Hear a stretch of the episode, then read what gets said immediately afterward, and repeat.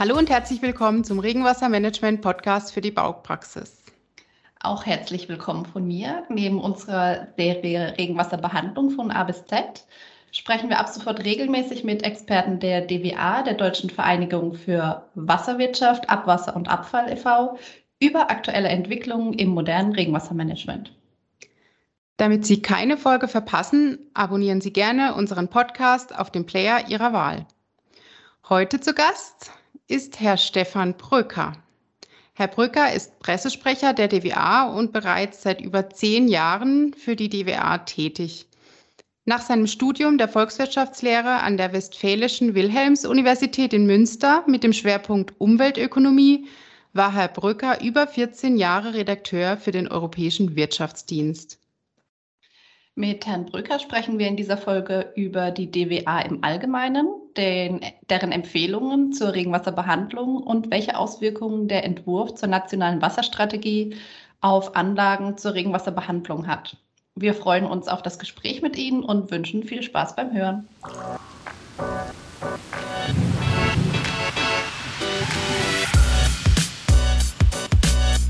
Hallo, Herr Brücker. Guten Morgen. Hallo. Ja, schön, dass Sie heute bei uns sind. Ähm, möchten Sie zu, zu meiner Vorstellung noch, noch etwas ergänzen? Ja, Sie haben mich ein bisschen älter gemacht, als ich bin. Äh, es sind keine 14 Jahre und 10 Jahre, immer knapp drunter. Das heißt, insgesamt sind so zwei Jahre weniger Erfahrung in der Wasserbranche. Ansonsten trifft es aber sehr gut, ganz gut, ja. Ja, sehr schön. Ähm, ja, wir, wir freuen uns auf eine Reihe zusammen mit Ihnen und Kollegen aus den Reihen der DWA deshalb würden Sie zu Beginn erstmal kurz die DWA an sich vorstellen. Ja, ich freue mich sehr, dass wir heute die Gelegenheit haben, die DWA in Ihrem Podcast zu präsentieren. Ähm, wir fangen mal so ein bisschen an, was wir thematisch machen. Ähm, wie der Name ja schon sagt, Deutsche Vereine für Wasserwirtschaft, Abwasser und Abfall, machen wir alles rund ums Thema Wasser. Und äh, für uns ganz wichtig ist die Abgrenzung, alles außer Trinkwasser. Also wir gehen quasi bis zum Thema Grundwasser und sobald es an die Grundwasseraufbereitung geht und dann die Trinkwasserversorgung, dann ist das die Aufgabe unseres Schwesterverbandes DVGB. Und ansonsten machen wir wirklich, ähm, ja, wie der Name sagt, Wasserwirtschaft, das heißt Hochwasservorsorge, Umsetzung Wasserrahmenrichtlinie, ähm, Abwasser, das ist der ganze Bereich der sogenannten Siedlungswasserwirtschaft das heißt Abwassersammlung, Abwasserbehandlung, Klärschlamm, Stadtentwässerung. Ähm, und dann gehört bei uns auch der Bereich Abfall dazu. Also in dem Bereich äh, Abfall bei der Abwasserbehandlung, Klärschlamm in erster Linie. Und damit hätte man so unser Themenspektrum abgeschlossen. Wo, wo sitzen Sie genau? Ja, unsere Bundesgeschäftsstelle sitzt in Hennef. Das ist in der Nähe von Bonn. Das ist quasi politisch gewachsen, weil ja früher als Bonn auch Hauptstadt war, musste der, oder war es sinnvoll, den Verband dann näher anzusiedeln. Wir sitzen hier mit gut 100 Leuten und zur DWA gehören noch sieben Landesverbände. Das ist ja große Bundesländer wie Bayern, Baden-Württemberg, NRW haben einen eigenen Landesverband und kleinere Bundesländer sind zusammengeschlossen, dass wir halt mit sieben relativ gleich großen Landesverbänden die Bundesrepublik abdecken. Und das spricht auch so ein bisschen, dass wir einerseits hier zentral vor Ort arbeiten, aber andererseits die Landesverbände auch wirklich den direkten Draht zum Personal vor Ort haben und auch Umweltgesetze, die Landesgesetze, einfach auch den direkten Draht zu den jeweiligen Landesgesetzgebern. Ähm, dann kann man auch gleich in zur Struktur so ein bisschen. Wir haben rund 150 Mitarbeiter in den Landesverbänden und bei uns. Das ist relativ überschaubar. Unsere Größe kommt durch die Mitglieder. Also wir haben 14.000 Mitglieder. Die setzen sich zusammen aus persönlichen Mitgliedern, 8.500 das ist für uns sehr wichtig, dass diese persönlichen Mitglieder aus allen Bereichen kommen, sowohl fachlich aus allen Bereichen, es sind äh, Ingenieure, es sind Biologen, es sind so wie ich ähm, Wirtschaftler und auch, ähm, ja, es reicht vom Klärwärter bis zum Professor. Wir sprechen für die gesamte Branche und wir sammeln auch das Gewissen der gesamten Branche. Und die anderen Mitglieder, das sind die sogenannten fördernden Mitglieder, das sind 5500.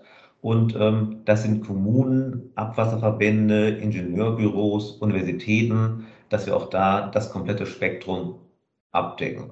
Und mit diesen 14.000 Mitgliedern meinen wir halt, dass wir wirklich sozusagen eine Stimme der Branche sind, weil wir wirklich alles einsammeln.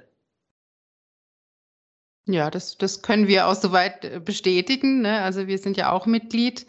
Ähm, Und beschreiben Sie doch kurz noch die, die grundsätzliche Zielsetzung der DWA. Ne? Warum besteht die Vereinigung?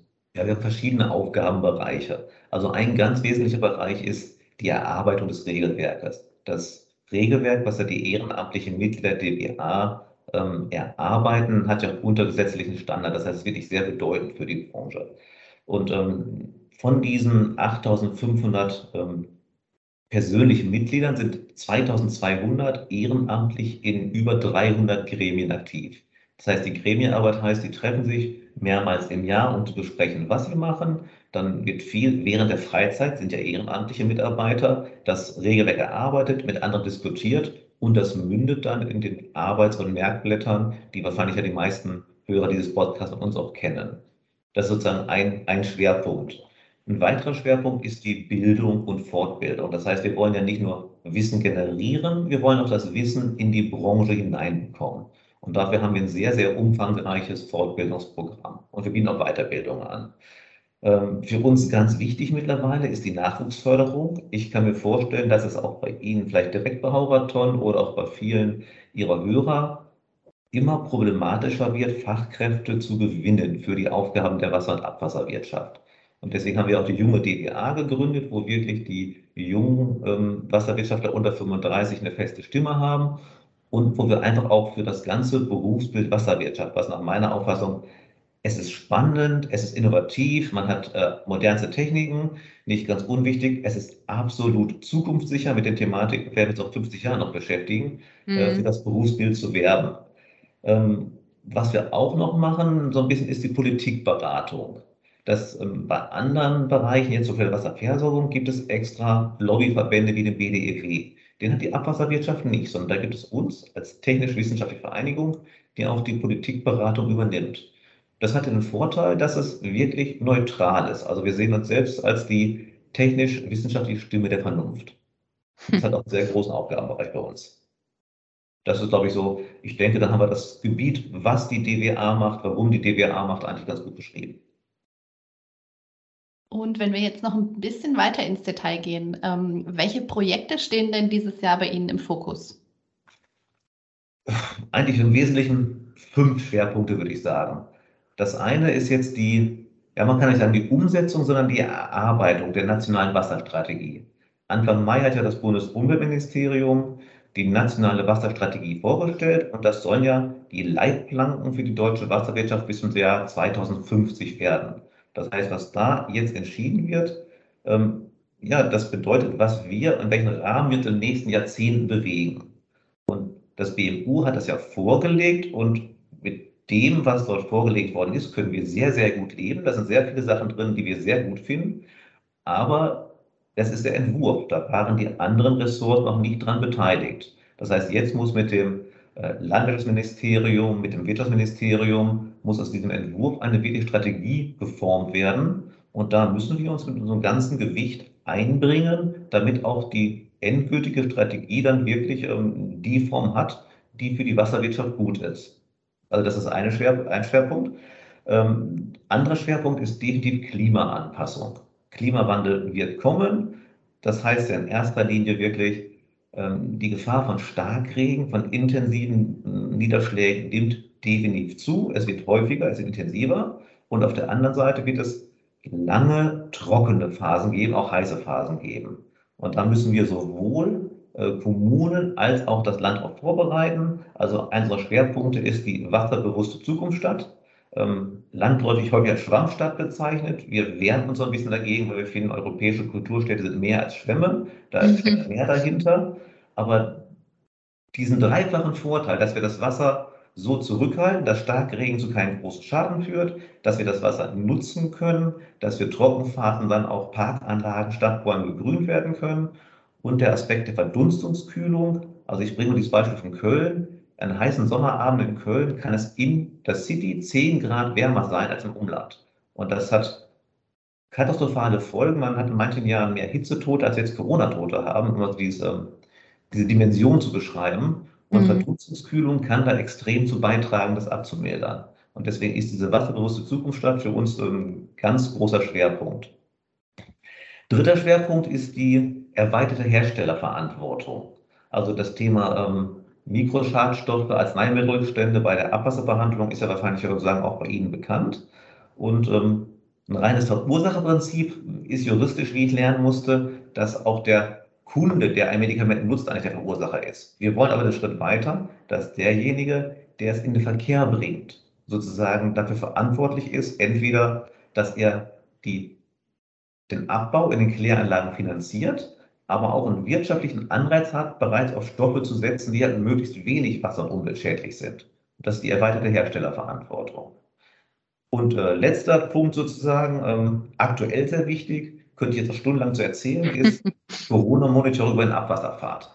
Also es gibt ja die Möglichkeit, die Corona-Zahlen im Zulauf der Kläranlagen sehr genau zu ermitteln. Ich nenne jetzt ganz kurz drei Vorteile und dann höre ich zu dem Thema auf. Ähm, man ist ungefähr zehn Tage schneller als über das normale Meldesystem. Das heißt, man kann Anstiege und äh, Reduzierung zehn Tage schneller erkennen. Äh, man kann Mutationen ebenfalls zehn Tage schneller erkennen. Und ähm, über die Kläranlagen werden alle erfasst, auch die asymptomatisch ähm, Infizierten. Und diese drei Vorteile sehen wir als so gewaltig an, dass wir eigentlich ein relativ flächendeckendes System in Deutschland installieren möchten. Da sind wir im Gespräch mit dem RKI, aber wie so üblich, ähm, ja, wer bezahlt? Das ist noch die offene Frage und ähm, die muss diskutiert werden. Also das sind so neben vielen anderen Aspekten so vier Schwerpunkte, die wir in den nächsten Monaten vor uns haben. Aber das äh, gerade den letzten Punkt, den Sie angesprochen hatten, ähm, ist ja wirklich ein sehr interessantes Thema und ähm, ja, wird Sie wahrscheinlich auch in der Zukunft weiter beschäftigen, denke ich, wenn das so viele Vorteile bringt, auch gerade in der Erforschung bezüglich Corona. Ähm, wir haben auch gute Unterstützung. Es gibt bereits aus dem März eine Empfehlung der EU-Kommission, dass alle Mitgliedstaaten ein solches System installieren. Allerdings nur für Kläranlagen ab 150.000 Einwohnern. Da sind unsere 50 Kläranlagen. Und ähm, gab es noch einen anderen Vorteil. Äh, richtig, die nationale Wasserstrategie. Äh, auch da ist das in den Entwurf noch kurzfristig aufgenommen worden, der Punkt. Der war lange nicht drin, der ist jetzt drin. Aber ich glaube, das ist kein Haurat. Das ist ein spannendes Thema, aber kein Haurat-Thema. Deswegen machen ja, wir einfach weiter. Und ähm, wo sehen Sie denn aktuell die Herausforderungen, wenn wir jetzt mal uns auf Entwässerungsprojekte äh, fokussieren? Was ich ja eben schon angesprochen hatte, das ist ähm, der Klimawandel mit den wirklich definitiv anderen Niederschlagsregime. Starke, intensive Niederschläge im Verhältnis zu langen Trockenzeiten und auch die jahreszeitliche Verteilung. Bundesweit geht man davon aus, dass die Gesamtniederschläge sich nicht erhöhen werden. Es wird im Winter mehr regnen, im Sommer weniger, Ausnahme Starkniederschläge. Es gibt aber auch Gebiete wie im Harz, wo gesagt wird, dass langfristig die Niederschläge zurückgehen werden. Also auch da ist dann sind wirklich Maßnahmen notwendig, aber das ist kein bundesweites Gebiet, sondern ähm, bundesweit gilt halt wirklich Starkregenvorbereitung, Wasserzurückhalt. Und ich finde dieses Beispiel Münster da sehr interessant, weil äh, wenn man mit der Presse spricht, als Pressesprecher, dann kriegt man häufig die Frage, warum macht er nicht einfach die Kanäle größer, um starke Regen zurückzuhalten? Dann haben wir doch keine Probleme mehr. Und äh, Münster ist ja ganz bekannt. Da hat es vor ungefähr sieben Jahren den bisher größten Starkregen in Deutschland gegeben. Da sind in sieben Stunden knapp 300 Liter Niederschlag gefallen. Um es Verhältnis zu setzen, bundesweit fallen im Mittel 800 Milliliter pro Jahr. Und 300 in sieben Stunden zu 800 pro Jahr, ich glaube, das, das zeigt die Dimensionen.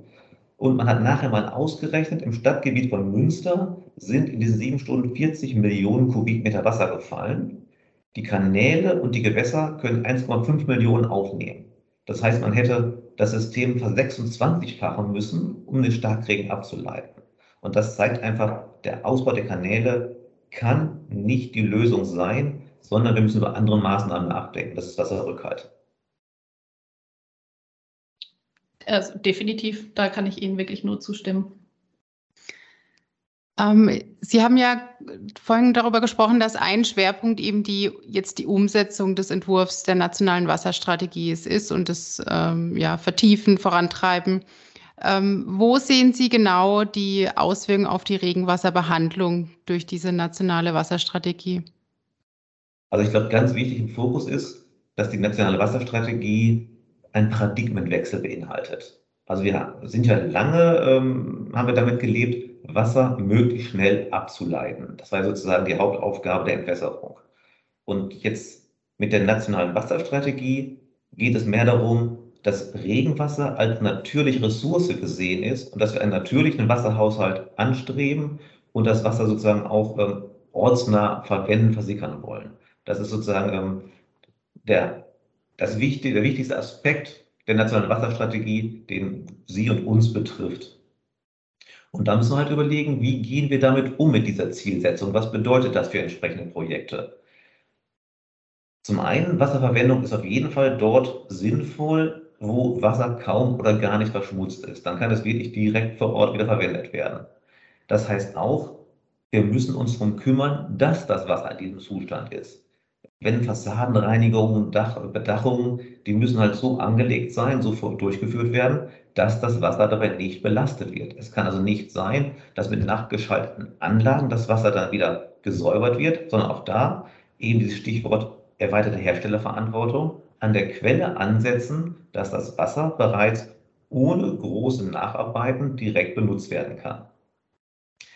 Was aber auch klar heißt, wenn man das Wasser ortsnah verwendet, belastetes Wasser muss vorher behandelt werden. Ich meine, da ist ja auch Hauberton ein schönes Beispiel. Ähm, das Thema Granulat auf äh, Sportplätzen. Das ist ja gerade im letzten Jahr, ich, zum ersten Mal in meinem Leben habe ich die Wasserwirtschaft auf kicker.de wieder gefunden. Das hatte ich noch nie erlebt. ja. Weil es halt um die Sportplätze ging. Ähm, ich meine, das liegt laut einer Statistik, lag das mal auf Platz zwei der Mikroplastikverschmutzung direkt nach Reifenabrieb. Und da hat ja Ihr Unternehmen dann auch gezeigt, man kann mit geschickten Systemen da die Schäden auch minimieren. Man kann einmal das Granulat austauschen, man kann aber auch bei so einem konzentrierten Hotspot-Fußballplatz einfach das Wasser, was dort niederschlägt, säubern. Das ist dann auch ein wichtiger Punkt. Politisch müssen wir an die Kommunalabwasserrichtlinie denken. Die wird ja aktuell äh, sozusagen gerade überarbeitet. Und da muss Regenwasser definitiv ähm, integriert werden das Regenwassermanagement.